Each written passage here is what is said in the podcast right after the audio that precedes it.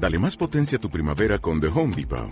Obtén una potencia similar a la de la gasolina para podar, recortar y soplar con el sistema OnePlus de 18 voltios de Ryobi desde solo 89 dólares. Potencia para podar un tercio de un acre con una carga.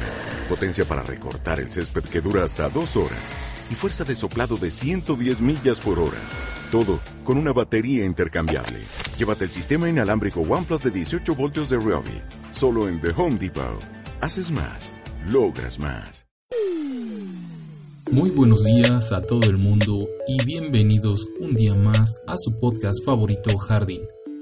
Ya saben, traído a ustedes gracias a Soshipili Organic. Aquí como siempre encontrarás consejos, tips, noticias y un montón, pero un montón de información para mejorar tu jardín y cuidar el medio ambiente. Mi nombre es Amadeo, experto en agricultura urbana y juntos vamos a descubrir este fantástico mundo. Una vez más, bienvenidos. Hola de nuevo, amigos del podcast Jardín, ¿cómo están? Les saluda Amadeo una vez más. Sean bienvenidos, ya saben, como siempre, este podcast es traído a ustedes gracias a Soshipili Organic. Pueden encontrarnos allá en Instagram y mandarnos todas sus preguntas en arroba soshipiliorg. Como siempre, déjenos sus comentarios y justamente hoy vamos a hablar de un tema que está súper relacionado con todos los posts de esta semana en Instagram Así que si, quieren saber más, por favor vayan para allá. Hoy vamos a hablar sobre las plagas más comunes de nuestros huertos. Saben, hay algunas especies que tendrán nombres un poco diferentes tal vez a los que vaya a mencionar aquí hoy. Para eso trataré de darles en la medida de lo posible los nombres científicos cuando esto sea necesario para identificarlas mejor a estas plagas, ¿ok? Puesto que seguramente si me escuchan de algún otro lugar, inclusive de aquí mismo México, pero de algún otro estado, puede que conozcan esas plagas con otros nombres y por lo tanto con el nombre científico no hay pierde y podremos saber de qué plantas, de qué plaga estamos hablando. Las consecuencias de las plagas en nuestros huertos o en nuestros jardines pueden ir desde pequeñas deficiencias en los nutrientes de nuestras plantas, por ejemplo, podemos encontrar como decoloración en, en los frutos, en las hojas, en las flores e inclusive un poco de marchitez eh, puede pasar también que se muera una de, nuestros individuos dentro de nuestro huerto o inclusive algo muy lamentable y es que puede morir todo y cada una de las plantas que tenemos en nuestro huerto. Entonces hay que tener siempre un ojo en, los detalles de nuestro huerto urbano. Yo nunca voy a dejar de decirlo. Eh, es hermoso tener un huerto, pero tener un huerto cuidado es todavía más hermoso. Entonces, dediquémosle su tiempo que se merece a observar las plagas, de verdad, ni siquiera es tanto tiempo. Si ya conocemos nuestro huerto, pues sencillamente darle la vuelta a algunas hojas de vez en cuando, remover el suelo para identificar algún animal que no habíamos visto ahí. E inclusive si, no conoces de, estas, estos animales que puedas llegarte a encontrar nuevos, tómalos una foto mm, con la mayor luz posible, súbelos al Instagram, etiquétanos ahí en arroba y muy pronto estaremos comunicándote contigo para poder este, intentar identificar a estos animales. La verdad es que los más comunes son muy fáciles de identificar, así como también de erradicar o por lo menos de controlar, porque aquí viene otro tema bien interesante referente a las plagas, y es que en realidad las plagas, aunque suelen ser relacionadas con una palabra muy negativa, plaga suena como algo muy malo, la verdad es que en la naturaleza eh, las plagas funcionan como un como parte del ecosistema, dado que si hay una población de plantas o de lo que sea que crece demasiado, siempre llegará una población de plagas a combatirlos, a disminuir su población para evitar una sobreexplotación de, por ejemplo, los recursos que esa, especie de planta o animal estaba consumiendo en ese momento. Es decir, las plagas son una forma de equilibrio ecológico. Entonces no las veamos como algo tan malo. Yo sé que es horrible de pronto quererte comer tus jitomates tan bonitos y abrirlos y por dentro encontrar un gusano. Pero no pensemos de una forma tan negativa acerca de ellos porque de verdad tienen una función ecológica muy importante en el planeta y son valiosos también. Toda forma de vida es valiosa.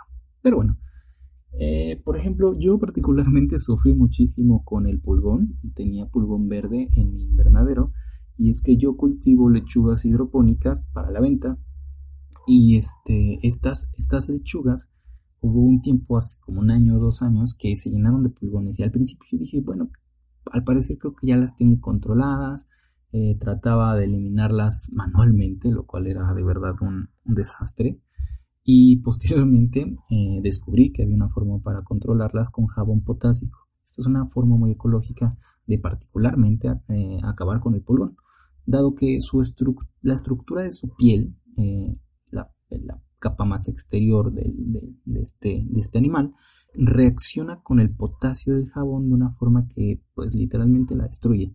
Suena un poco cruel, pero literalmente eso es lo que ocurre en estos pequeños animalitos, que son como hormigas verdes, hay también rojas, verdes, eh, amarillas, he visto negras también, también por ejemplo aparecen mucho en, a, mí me apareció en el romero y en la albahaca, me aparecieron muchísimas negras y son muy feas, la verdad.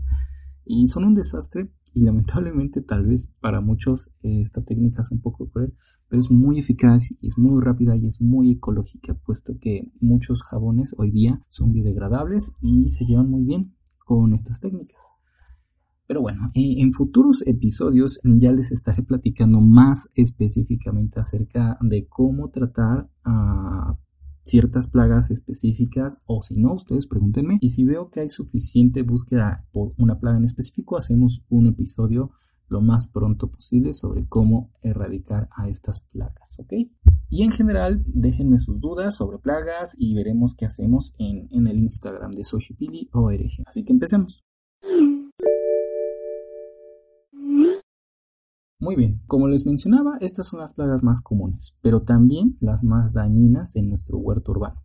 Por ejemplo, y las que vamos a mencionar en este capítulo son los caracoles, babosas, orugas, pulgones, hormigas, la mosca blanca, cochinilla algodonosa, araña roja, el gusano del alambre, oidio, oidio, cochinilla acanalada y nada más. Por lo menos estas son las que yo más he encontrado en, mi jardín. La verdad es que es muy fácil de erradicarlas a la mayoría de ellas, así que vamos a hablar un poco más sobre cada una.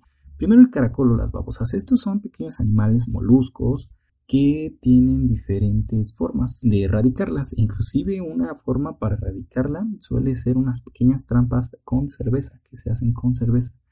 Está muy curioso, yo creo que les voy a hacer un pequeño tutorial para ponerlo ahí en Instagram, así que estén, estén atentos. Estos moluscos, estos pequeños moluscos, son de hecho de los más comunes en las huertas y sobre todo si al principio los vemos y no, los consideramos una plaga, tal vez porque decimos, pues como un, molusco va a ser una plaga, pero es que la verdad es que consume eh, hojas, entonces hay que, hay que ponerles una hasta aquí a estas plagas.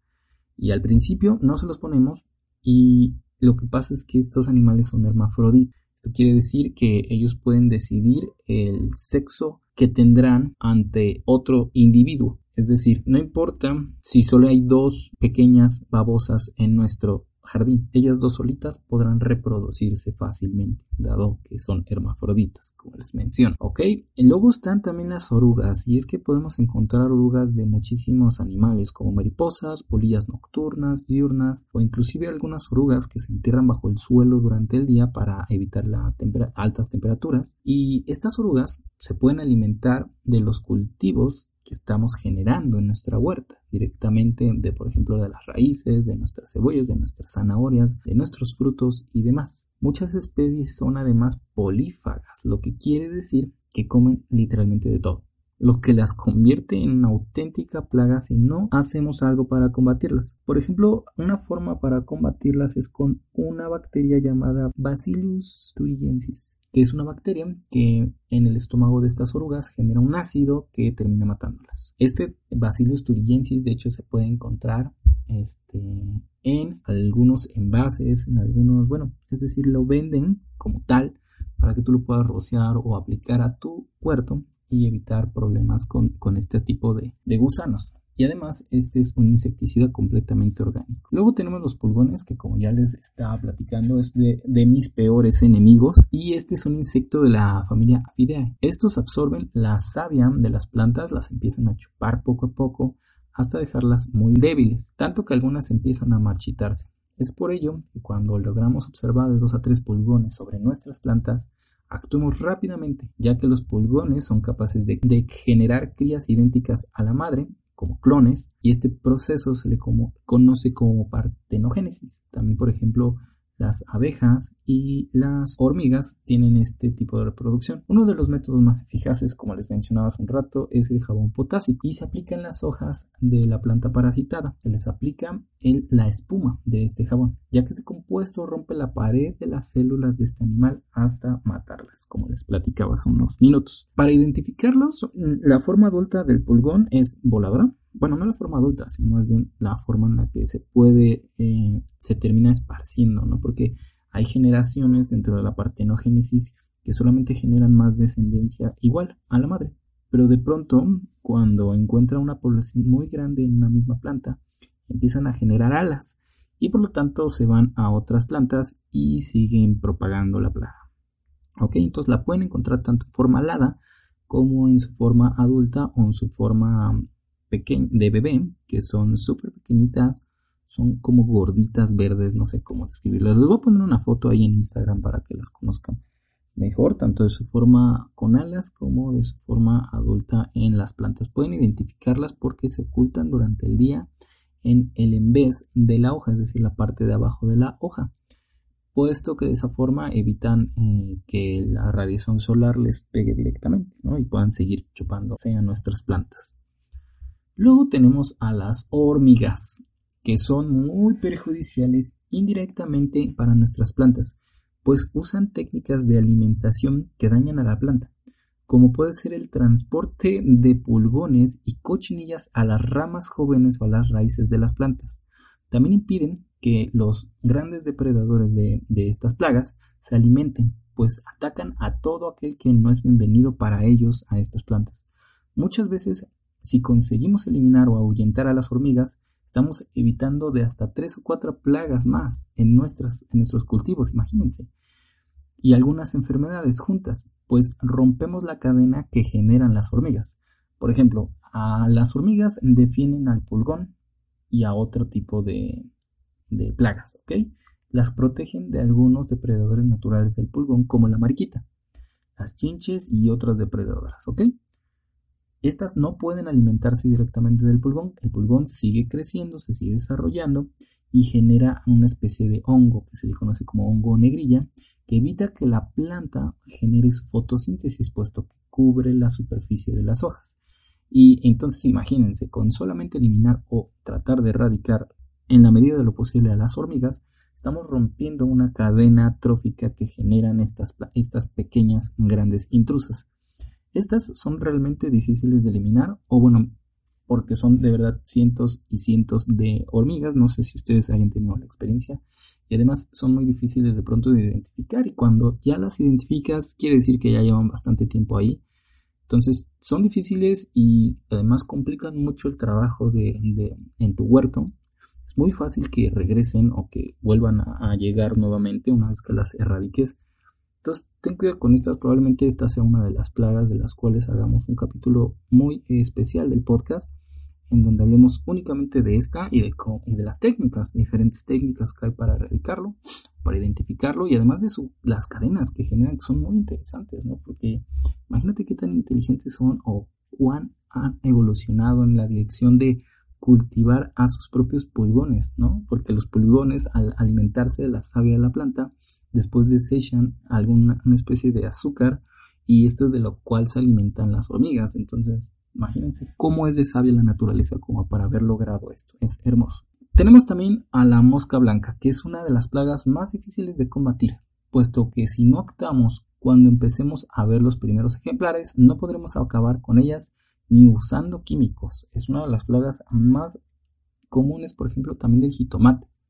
La arma más potente contra este insecto es la prevención. Esta mosca blanca probablemente la hayas visto como una especie de algodón en la parte inferior de las hojas y es un insecto de la familia de los aleuródidos. Miden entre 1 y 1.5 milímetros de longitud, lo cual las vuelve mucho más complicadas de identificar. Y también suelen alimentarse chupando savia de las plantas que parasitan. La cochinilla algodonosa, conocida como Planococcus citri, tiene el mismo problema que el pulgón, y es que genera también un hongo de la negrilla y son defendidas por las hormigas. Sin embargo, existen algunos métodos ecológicos que te ayudarán a eliminarlas. Comúnmente es la plaga de cítricos y ciertas plantas ornamentales. La verdad es que son muy desagradables y muy feas. La araña roja suele identificarse rápidamente puesto que genera puntos amarillos y una pequeña telita blanca.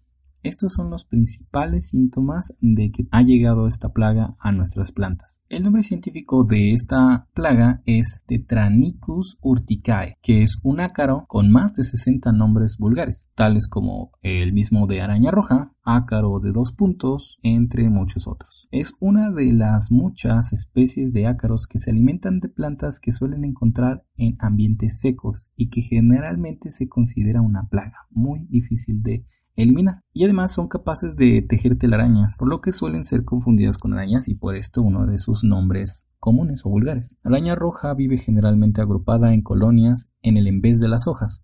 Producen hilos de seda en gran cantidad que les sirven de refugio frente a depredadores y acaricidas, además de servir para mantener una humedad estable. El gusano del alambre es una de esas plagas que yo no conocía hasta hacer esta investigación. La verdad es que son muy conocidos en, por ejemplo, España y pueden llegar a formar una plaga mente grave, pues sus larvas viven en el suelo hasta 5 años después de convertirse en escarabajos que ponen huevos para dar lugar a más larvas. El escarabajo, el nombre científico es Agriotes spp. Los nombres comunes suelen ser gusano de alambre, alfilerillos, alambrillos o orovivos o doradillas. Puede citarse como una de las plagas más importantes de las plantas cultivadas, siendo muy importante su efecto sobre los viñedos, por ejemplo.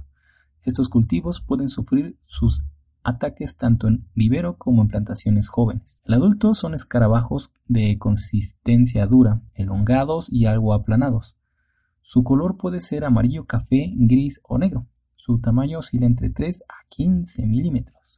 Se puede identificar en campo porque al ponerlos boca arriba dan saltos produciendo un sonido característico. La hembra o oviposita principalmente en suelos húmedos cerca de la raíz de las plantas. La incubación dura de 7 a 30 días. Las larvas son alargadas, cilíndricas y un poco aplanadas. Son de color amarillo, brillantes y cuentan con tres pares de patas cortas muy poco desarrolladas. La pupa se encuentra en el suelo, dentro de la cámara pupal y permanece ahí de 6 a 14 días. Estos insectos suelen comerse el interior de las raíces, tallos y a veces de los frutos, por ejemplo, de las papas y algunos otros cultivos que van bajo el suelo. Cochinilla acanalada. Esta plaga es muy difícil de combatir y tiene una forma muy curiosa. Yo me la encontré en una ocasión en, unas plantas ornamentales que tenía fuera de mi invernadero y me pareció súper curiosa. Tengo varias fotos ahí, las voy a subir al Instagram de esta plaga particular eh, porque me la encontré y su nombre científico es Iseria porcashi. Es un hemíptero cocoideo que se alimenta de numerosas especies de plantas leñosas principalmente, muy notablemente de plantas cítricas. Se originó en Australia pero ha sido introducida accidentalmente a muchas partes del mundo, convirtiéndose en una planta muy importante para los cultivos de plantas cítricas. Esta cochinilla infesta ramas y ramillas. Los adultos son de forma oval y además son hermafroditas también. Tienen un color marrón con unos pelillos negros de unos 5 milímetros de longitud. Cuando el insecto madura, permanece estacionario. Se sujeta a la planta con una secreción cerosa y genera un saco azurcado para los huevos que puede poner cientos de ellos de color rojizo. La verdad es que son bastante curiosas y algo desagradables a la vista. Ahora hablemos sobre la nota del día. Mexicanos generan electricidad en África a partir de la basura todos los que estuvieron atentos al, Instagram podrán darse cuenta que de este tema ya estuvimos hablando por allá.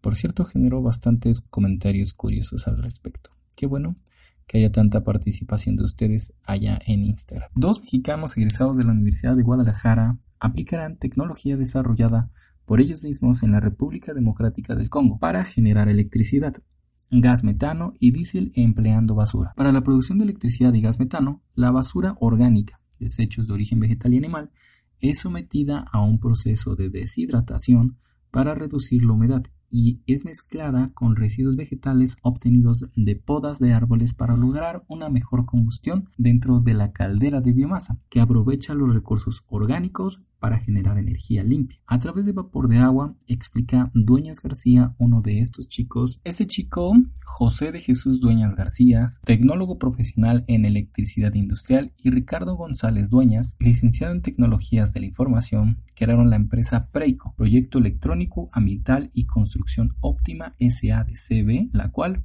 firmó el 3 de junio un contrato por 30 años para procesar toda la basura que se genere en ese país africano. Las calderas utilizadas cuentan con chimeneas con carbono activado, en el que las emisiones son controladas y reincorporadas al proceso de reciclaje, es decir, el agua contaminada sigue dando vueltas en el mismo sistema. Una parte se pierde en la evaporación, pero se vuelve a recuperar en la condensación que propicia el mismo equipo. A la atmósfera se arrojan contaminantes inertes que no son tóxicos. Gracias al vapor y al gas metano es que funciona el generador, que por medio de, una turbina va a producir electricidad. El gas se obtiene de la descomposición de desperdicios y es aprovechado para inyectarse a la planta de generación eléctrica, después de ser captado en cámaras de biodigestión. Estos son tanques de almacenamiento con una salida, donde con filtros se depura gas de contaminantes. La verdad es que esta es una muy buena noticia. Si quieren saber más al respecto, vayan a Instagram, al post o inclusive en las historias que van a encontrar en este momento. Podrán saber más al respecto de estos chicos, de de la nota directamente de la fuente. Y pues nada más amigos.